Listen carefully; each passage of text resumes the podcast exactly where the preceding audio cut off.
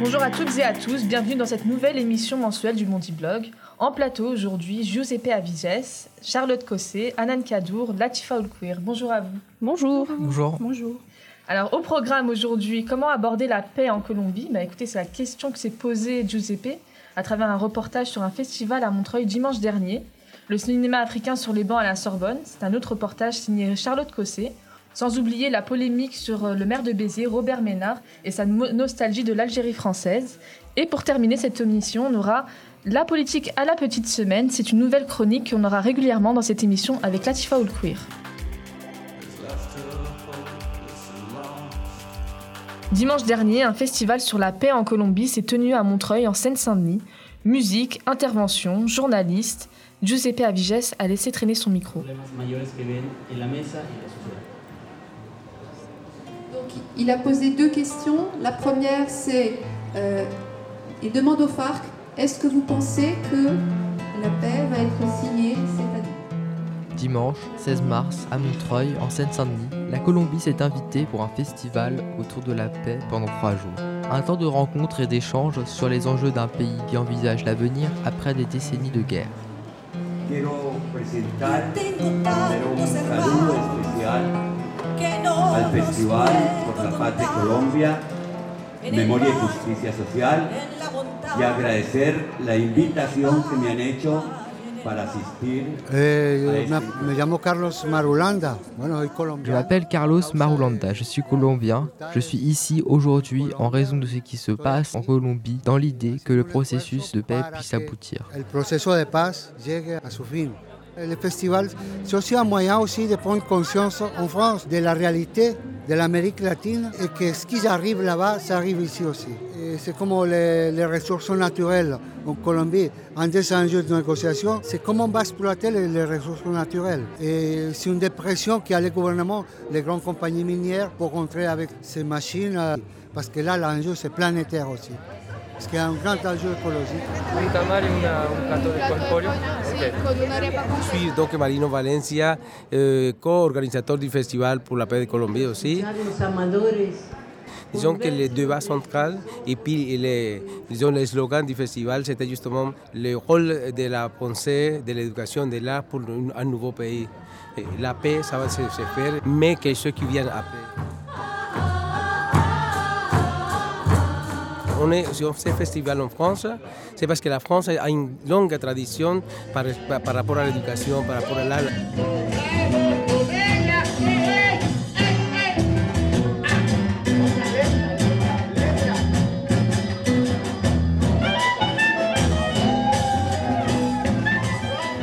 Je suis Sergio Rodrigo, journaliste international. Je trouve que la presse a été très injuste avec la Colombie. L'information qui est arrivée au reste du monde sur la Colombie n'a pas été fondée sur des sources réelles et citoyennes. Les grands groupes médiatiques ont influencé ce qui s'est réellement passé en Colombie. Les médias aux États-Unis ont eu un grand intérêt à bloquer toutes ces informations. La vérité, il faut la chercher et la travailler sur place.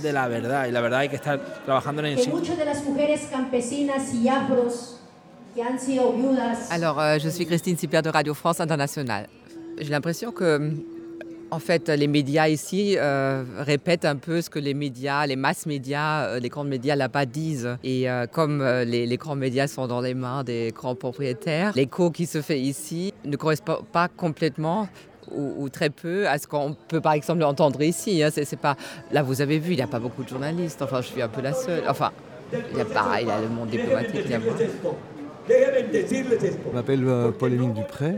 En Colombie, déjà depuis des dizaines d'années, la résistance, un pays qui se caractérise très fort par une résistance forte, qui prend diverses formes. On connaît la question de la résistance de la guérilla. Maintenant, cette guérilla est entrée dans un processus de paix. C'est un pays dont on ne connaît pas, mais une multiplicité de luttes locales qui ont lieu sans arrêt. Des communautés, ça s'appelle par exemple des communautés de paix. Les gens qui luttent pour l'eau, les gens qui luttent pour conserver leur territoire et leur agriculture paysanne, les Indiens qui luttent pour garder leur territoire, leur droit à leur langue, à leur culture, Et même si demain des accords de paix étaient signés, ces luttes vont continuer parce que c'est un pays qui se trouve malheureusement à cause de ses richesses justement euh, particulièrement confrontés par cette offensive néolibérale sur les terres.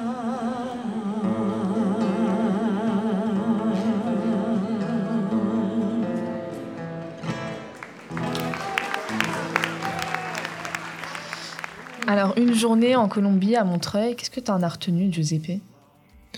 Alors, j'en ai retenu que c'est des erreurs passées, des, euh, des plaies non, cicatrisées qui reviennent encore maintenant, avec euh, la lutte pour la terre des Indiens, des petits paysans, face aux multinationales. Et on en débouche sur euh, la question centrale qui est qui possède la terre, qui possède les ressources naturelles. Et de ça en découle la plupart des conflits mondiaux. On a entendu aussi dans ton reportage un journaliste dire la vérité, il faut la chercher et il faut aller la trouver sur place. Je m'adresse à Hanan Kadour et à Latifa Oulkouir, vous qui êtes, euh, enfin, qui avez été journaliste, blogueuse aussi, qui avez beaucoup fait de reportages pour le Bondi Blog. Est-ce que vous trouvez que c'est quelque chose qui nous concerne aussi dans les quartiers populaires en France? Euh, Déjà, avant ça, je voulais dire que c'était euh, Genre, j'avais pas entendu parler de la Colombie depuis qu'Ingrid Betancourt euh, a été libérée. Donc on s'intéresse plus du tout, c'est plus tellement ce qui se passe, à part, euh, à part encore si on regarde un peu les problèmes économiques en Argentine, etc. Donc pour l'Amérique latine, ça fait euh, du bien. Je savais pas qu'il y avait ce festival, mais de savoir qu'il y a ça et qu'on n'a pas oublié ce qui se passe avec les FARC ou la Colombie, et les problèmes politiques et économiques là-bas. Mais c'est dommage que hors, contexte et hors événement dramatique, on n'en entende pas plus parler que ça. Les seules fois qu'on entend parler d'Amérique latine, c'est pour critiquer euh, avant Hugo Chavez et, euh, tous ces présidents latino-américains qui, qui essaient de se sortir de la mouise, quoi. Est-ce que c'est pas un peu ce que nous, on, disait euh, en novembre 2005 et qu'on dit aussi encore aujourd'hui en ce qui concerne les quartiers populaires, est-ce qu'on en entend parler uniquement quand il y a des voitures qui brûlent ou là parce qu'on on est dans le procès de Ziad et Bouna et que ça fait dix ans après? Est-ce que c'est la même situation? Est-ce qu'on peut est-ce qu'il y a un parallèle ou s'il y a des similitudes euh, dans ces deux bah, Disons que disons que dans le cas de la Colombie, comme disait Latifa, euh, on en entendait parler quand il y avait euh, une otage franco-colombienne, ou pour le, le, cas de Florence Cassé au Mexique, une prisonnière française. Mais dès lors qu'il n'y a pas de ressortissants nationaux, bah, on s'intéresse bizarrement moins à ces territoires, alors que les, les problèmes sont toujours aussi probant. En ce qui concerne la banlieue, effectivement, c'est un petit peu pareil parce que, comme tu le disais, on n'en parle que quand, ça pète ou quand ça, quand ça va mal. Euh, est-ce que c'est après il faut pas qu'on soit non plus donneur de leçons, euh, qu'on donne des leçons au journalisme français parce que c'est pas du tout la question. Mais euh, disons que on est obligé de se contenter d'un journalisme de bureau euh, de plus en plus, hein, les, journalistes qui travaillent à Paris, c'est à 9 km, ne se déplacent plus, euh, font du desk, appellent au téléphone, et ça peut parfois mener à des, dérives, enfin des, scandales, comme je ne sais plus exactement l'histoire d'un d'un journaliste qui avait interviewé une. Euh, c'était assez drôle d'ailleurs, une, une mama africaine qui n'était qui n'en était pas une. C'était un, jeune homme qui, qui, avait fait une imitation. Et donc, ça avait fait un scandale. Euh, voilà, ils ne font pas leur boulot, il ne s'est même pas déplacé, il s'est fait avoir. Bon, pour revenir sur ce silence, effectivement, euh, c'est un peu le système global du journalisme, son fonctionnement qui est comme ça. C'est-à-dire que on a une, euh, une ligne à tenir, on a des journaux de 10 minutes, on a un journal papier qui fait quelques pages et il faut raconter ce qui se passe dans le monde en 20 pages, en 10 minutes c'est difficile, donc forcément les médias s'arrêtent plus facilement sur les événements ponctuels qui permettent euh, de se relier plus facilement et euh, qui est plus facilement racontable qu'une histoire longue, comme les FARC évidemment. Actuellement, ils sont pour parler à la Havane depuis plusieurs mois. Bon, c'est difficile à suivre, c'est difficile médiatiquement de, d'en parler régulièrement et dire bon bah les discussions continuent, on n'en sait pas beaucoup plus, ça continue, ça continue, mais que dire? On parle souvent aussi des journalistes qui ne se déplacent pas. Toi, en l'occurrence, tu t'es déjà déplacé plusieurs fois, et notamment au Burundi assez récemment. Euh, est-ce que ce qui se passe euh, en Colombie, donc ce que vient de raconter euh, Giuseppe, on retrouve des similitudes au Burundi? Ou est-ce que c'est des situations complètement différentes, même si c'est des continents qui des continents différents En ce qui concerne le Burundi, l'accaparement des terres et tout ça, c'est un peu différent. Mais euh, on retrouve ces problématiques évidemment dans d'autres pays d'Afrique, comme, euh, en RDC, où on a le, problème des matières premières qui est, un problème très, très prégnant dans le pays, où les, les, matières premières telles que les terres rares, les minerais, il y a beaucoup de mines d'or, d'argent, sont accaparées évidemment par soit les rébellions, soit les autorités locales, sans, sans, permettre la redistribution de ces richesses et profitent à une minorité soit du pays, voire même euh, à l'international et aux grandes multinationales, comme on a pu voir euh, dans de nombreux reportages sur euh, la téléphonie mobile qui récupère ces, ces terres rares et qui alimente le commerce d'armes et donc alimente aussi les rébellions sur place, effectivement. Parce que justement, on va rester sur cette thématique-là mais sur euh, un autre domaine qui est euh, le domaine du cinéma. C'est euh, le cinéma africain qui s'est invité sur les bancs de la Sorbonne. Charlotte. Effectivement, l'ADAS, l'Association des étudiants africains de la Sorbonne, a organisé un premier festival du film africain qui s'est tenu du 16 au 21 février. On a pu constater un programme une programmation assez diversifiée des films réalisés par des auteurs africains ou d'origine africaine qui ont été diffusés. Nous avons assisté à l'une des projections de, de l'ADS lors de laquelle a été diffusé un court métrage d'Atisu Metsu. C'est un réalisateur d'origine béninoise et il a grandi à La Courneuve. Il traite euh, régulièrement des questions de la banlieue Malgré des cinémas africains très dynamiques, euh, comme l'a encore montré le FESPACO à Ouagadougou cette année, ces cinémas africains restent très méconnus même au sein de la prestigieuse Sorbonne, qui a accueilli sur ses bancs des personnalités comme Césaire ou Sangor. Vanessa Vertus, membre de l'association des étudiants africains de la Sorbonne. Nous, ce qu'on a voulu faire, c'est mettre à l'honneur des cinéastes africains très connus, par exemple comme Ousmane Simben, qui a fait un travail remarquable, euh, et aussi les nouveaux talents, les nouvelles pépites, les têtes émergentes de ce cinéma. Y a-t-il des questions euh, le film Parmi ses talents, Atisu Metsu est connu pour avoir réalisé le clip de This La Peste, Je pète les plombs. Atisu Metsu a grandi à La Courneuve et la question des banlieues revient dans un grand nombre de ses travaux, notamment dans son court-métrage Le bruit du silence, sorti en 2010 et tourné avec des élèves du collège Jean Jaurès à Villepin. Les spectateurs, donc, qui sont un petit peu plus loin des, problématiques des quartiers, découvraient un peu et en même temps, ils sont happés par l'histoire parce qu'on reste euh, pas dans un film de banlieue en soi, ça reste un polar ça reste euh, un flic qui essaie de savoir euh, les raisons euh, de la mort d'un adolescent. J'ai rien à dire. Putain, vous me faites chier, pasteur Fontaine-Mallet, c'est toujours la même chose. C'est quoi C'est une histoire de stup, c'est une histoire de cul, c'est une histoire de quoi? Donnez-moi des infos Il y a une demande de ces jeunes de raconter leurs propres histoires, de raconter la banlieue. Il y a une grande envie, il y a une grande volonté de la raconter, mais de l'intérieur, de la raconter avec euh, ses propres mots à soi, enfin mots euh, M-O-T-S et M-A-U-X aussi, pour essayer de s'éloigner un petit peu du cliché. Prénom? Inès. Nom de famille?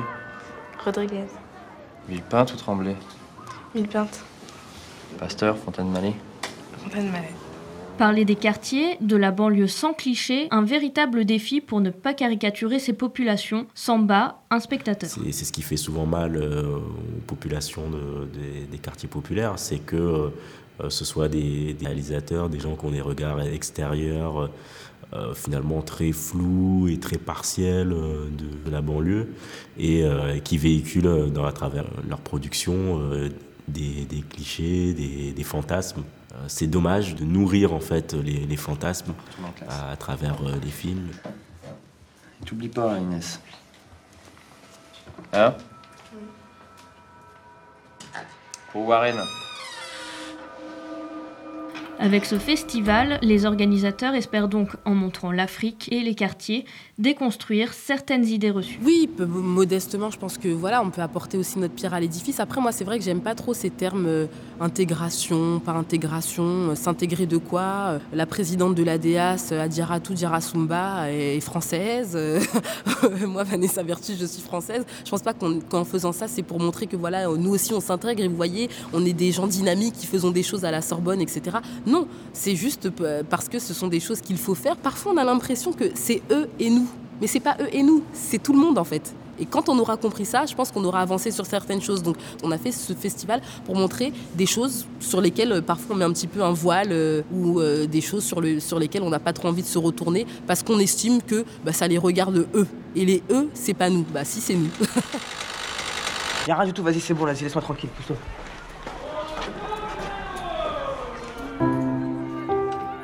À écouter ton reportage, Charlotte, on a l'impression qu'il y a vraiment un lien entre euh, ce que racontent euh, les personnes que tu as interviewées, donc, euh, concernant le cinéma africain, et les quartiers populaires français Évidemment, on ne peut pas séparer les deux. Finalement, que ce soit des, réalisateurs africains qui parlent de l'Afrique ou des réalisateurs africains ou d'origine africaine qui ont pu grandir en banlieue ou qui traitent des questions de banlieue.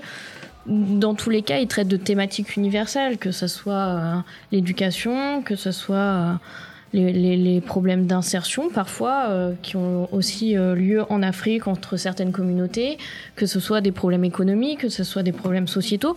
Globalement, ce sont des, thématiques transversales. Et donc, dans ces cinémas et dans ce festival qu'a promu euh, la DEAS, il y a cette, cette, passerelle effectivement entre les territoires africains et nos banlieues, comme on dit, nos territoires périphériques, on peut les appeler comme on veut parce que effectivement euh, beaucoup enfin une partie des gens qui vivent en banlieue sont issus de l'immigration.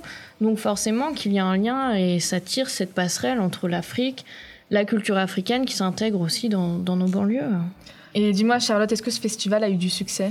Donc, a priori, oui, j'ai pas pas les chiffres exacts, mais euh, les, salles étaient euh, quasiment combles euh, à chaque, projection. Il y avait un public assez diversifié, ce que l'association était assez satisfaite. Il y avait des gens, des, des étudiants d'origine africaine, mais aussi beaucoup de gens extérieurs à la Sorbonne qui sont venus assister aux projections, qu'ils soient d'origine ou non africaine ou issus de l'immigration de n'importe quel autre continent. Donc un festival à renouveler, j'imagine. Évidemment, a priori, euh, il sera renouvelé l'année prochaine. Bah écoute, je sais pas si Robert Ménard, le maire de Béziers, serait enthousiaste à l'idée de réaliser un festival sur le film africain euh, dans sa ville. En tout cas, là, il a l'air, euh, il a l'air plutôt euh, occupé à débaptiser des rues dans sa ville. Et pour info, bah, il y a 53 ans, jour pour jour, le 19 mars 1962, le gouvernement français négociait les accords d'Évian avec une délégation algérienne. Et pour la suite, bah, je laisse Hanan Kadour nous expliquer qui se passe à Béziers. Donc, je ne sais pas si Robert Ménard serait prêt à, organiser un, tel festival à Béziers. En tout cas, il a entonné le chant des Africains à l'occasion de euh, en fait, à Béziers, donc jeudi dernier, donc le, maire de la ville, Robert Ménard, donc visiblement euh, nostalgique de l'Algérie française, euh, a décidé de mettre les drapeaux en berne. Donc il faut savoir que le 19 mars, c'est la signature des accords d'Évian, donc qui met fin à ce qu'on a appelé la guerre d'Algérie. Et samedi dernier, déjà, Robert Ménard, il s'illustrait dans un autre exercice de mauvais genre en rebaptisant une rue de sa ville, euh, donc la rue s'appelait rue du 19 mars 62, donc euh, la date des accords d'Évian, en rue du commandant euh, Élie Denoy de Saint-Marc. Donc Élie Denoy de Saint-Marc, c'est le nom d'un lugubre partisan de l'Algérie française, membre de l'OAS, qui avait été condamné à 10 ans de prison, qui avait été gracié par le général de Gaulle. Il avait participé au putsch des militaires à Alger, voilà. Et euh, donc voilà, on peut se demander si euh, c'est pour le maire de Béziers, Robert Ménard, donc le défenseur des reporters de guerre euh, d'hier, si c'est une façon pour lui de participer à l'activisme des nostalgiques de la colonisation, ces nostalgiques qui mènent la guerre de la mémoire et qui veulent réécrire l'histoire. Est-ce que vous trouvez ça très étrange que l'ancien président de Reporters sans frontières ça donne à ce, genre, euh, à ce genre de, polémique dans sa ville. Latifa Robert Ménard, il est un peu source d'étonnement perpétuel, pas dans le bon sens du terme, euh, parce qu'il y a eu Reporters sans frontières, il y a une sorte de... Ça a été un peu par étapes et il s'est révélé petit à petit et je, je pensais pas du tout. Moi je me suis dit bêtement Reporters sans frontières, des journalistes, la gauche, bim. Et en fait, il a commencé à la télé, sur iTélé ou BFM, je sais plus, en tout cas sur une chaîne d'info continue, à distiller des petits messages un peu euh, limites et puis après, voilà, se rapprocher de, enfin, au moins montrer clairement son approche, son, ses, euh, comment dire, ses convictions, ses connexions, voilà, idéologiques avec euh, le Front National. Et puis là, voilà, euh, maintenant qu'il est maire de Béziers, il peut pleinement accomplir son œuvre comme il l'entend. Et c'est, non, c'est triste. Est-ce qu'on peut trouver que c'est c'est quoi? C'est une polémique, c'est de la provocation? On, on, peut, on peut analyser ça comment? Toutes ces réactions de Robert Ménard depuis qu'il est maire de Béziers Il cherche à faire parler de lui, c'est tout. Ah, c'est un petit peu ce qui lui permet d'exister. Il a été élu grâce au soutien du, Front National. Euh, bon, Béziers, c'est une ville connue, mais euh, c'est pas non plus, ça fait pas euh, les titres tous les jours. Donc effectivement, avec les crèches de Noël, il y a à peine de trois mois, on en on entendait parler. il se veut défenseur des valeurs chrétiennes, et là, d'un coup, on revient à parler de l'Algérie française. La prochaine étape, je sais pas, qu'est-ce qu'on peut imaginer Mais surtout que quand on parle de ça, on parle pas de la réalité, du chômage, de la réalité, le quotidien des, habitants de la ville de Béziers ces gens-là qui, se présentent aux élections en disant oui, nous on va euh, régler le problème de la France, le chômage, tout ça, et finalement ils font des crèches, arment la police, ils font des trucs comme ça. C'est un peu des effets d'annonce et ça tombe bien parce que justement Latifa Oulkouir qui est avec nous en plateau nous propose une chronique qu'elle présentera ici régulièrement dans notre émission radio, La politique à la petite semaine, et elle nous parlera un peu de ces effets d'annonce, de ces politiques qui aiment faire le buzz. Soumettre annuellement tous les élèves à un test de dépistage du cannabis, ajouter un feu vert clignotant au feu tricolore existant ou encore interdire de tweeter dans l'hémicycle sont autant de propositions de loi formulées par des députés et vous le constaterez hautement urgentes et nécessaires à notre pays.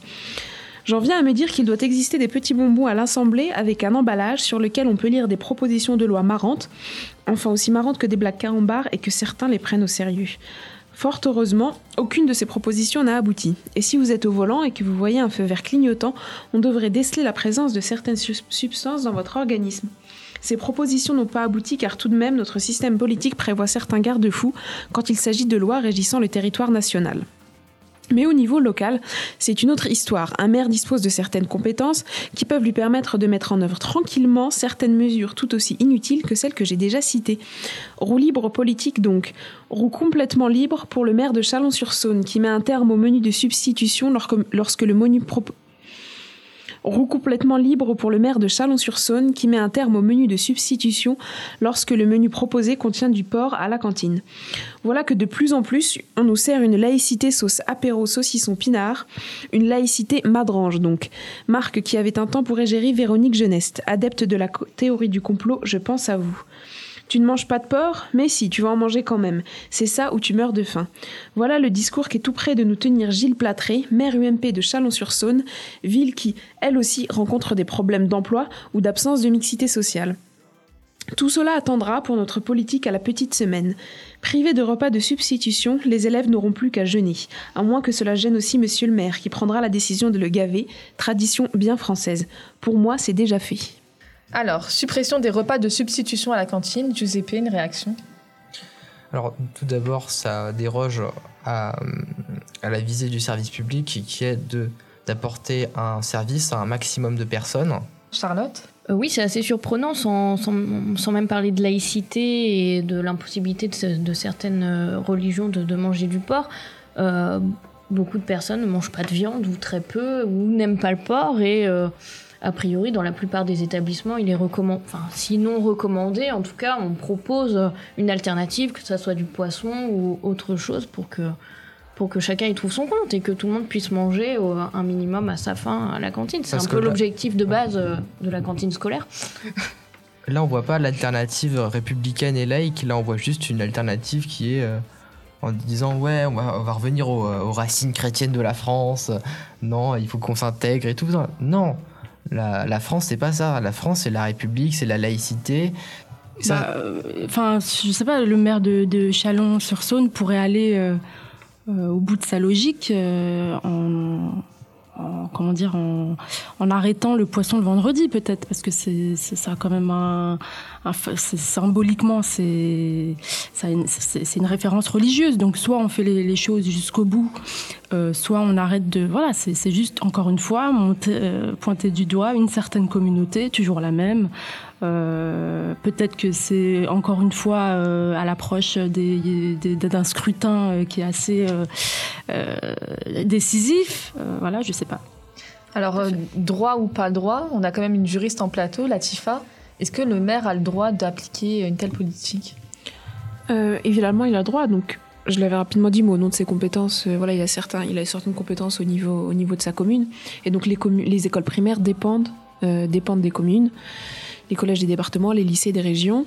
Et euh, à ce titre, il a le droit. Donc il invoque un motif, enfin, il invoque la laïcité. D'autres avant lui l'ont fait dans, deux autres villes. L'un d'eux avait ainsi évoqué la laïcité, l'autre des motifs économiques. Il faut savoir que la ministre de l'Éducation nationale, Najat Vallaud-Belkacem, s'est prononcée et indiqué qu'elle était opposée euh, à ce genre de pratique et que voilà, l'école est quand même un lieu de vivre ensemble et euh, d'apprentissage des euh, coutumes, des traditions des uns et des autres dans, un, dans, un cadre, dans un cadre préservé. c'est dommage de faire entrer des considérations politiques dans l'assiette de gamins. Et sur ces mots de Latifa, le vivre ensemble, ben, c'est un sujet plus que jamais d'actualité et à surveiller de près. Ainsi s'achève notre émission mensuelle du Monty Blog. Je remercie Latifa Oulkouir, Anan Kadour, Giuseppe Aviges et Charlotte Cosset et Léo Bardot qui nous a beaucoup aidé pour euh, les montages son de ces reportages que nous avons proposés. Je vous remercie encore de nous avoir écoutés et on se dit au mois prochain. Ciao ciao